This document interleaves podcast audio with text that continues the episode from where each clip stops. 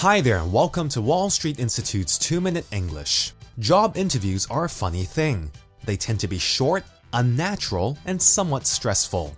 I mean, how is it really possible to know if someone is suitable for a job or not just after one interview?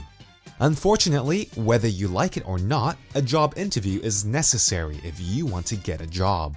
Well, I thought it would be useful to give you some tips about going to a job interview based on my past experience. Before you attend a job interview, prepare yourself. Write down as many questions as you can that you think the interviewer might ask. Some common questions include Why are you applying for this job? Why are you leaving your current job? What experience can you bring into this job?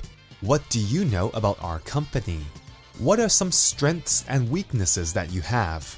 Do you have anything you would like to ask? Most importantly, prepare answers for each one of these questions. Write them down. Practice with a friend or family member.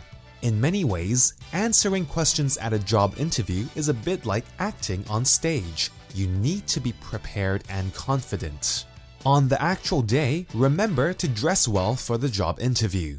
Basically, dress as formal as you can and you'll be okay. It's better to be overdressed than underdressed. Arrive early as well. I usually arrive 10 to 15 minutes before the actual interview time begins. Bring a bottle of water to keep hydrated as well. When you are nervous or anxious, it is easy for your mouth or throat to become dry.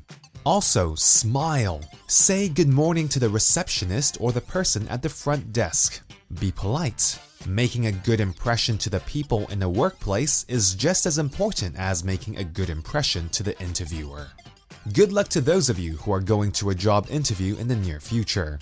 Well, that's all for this week's 2 Minute English. Bye bye.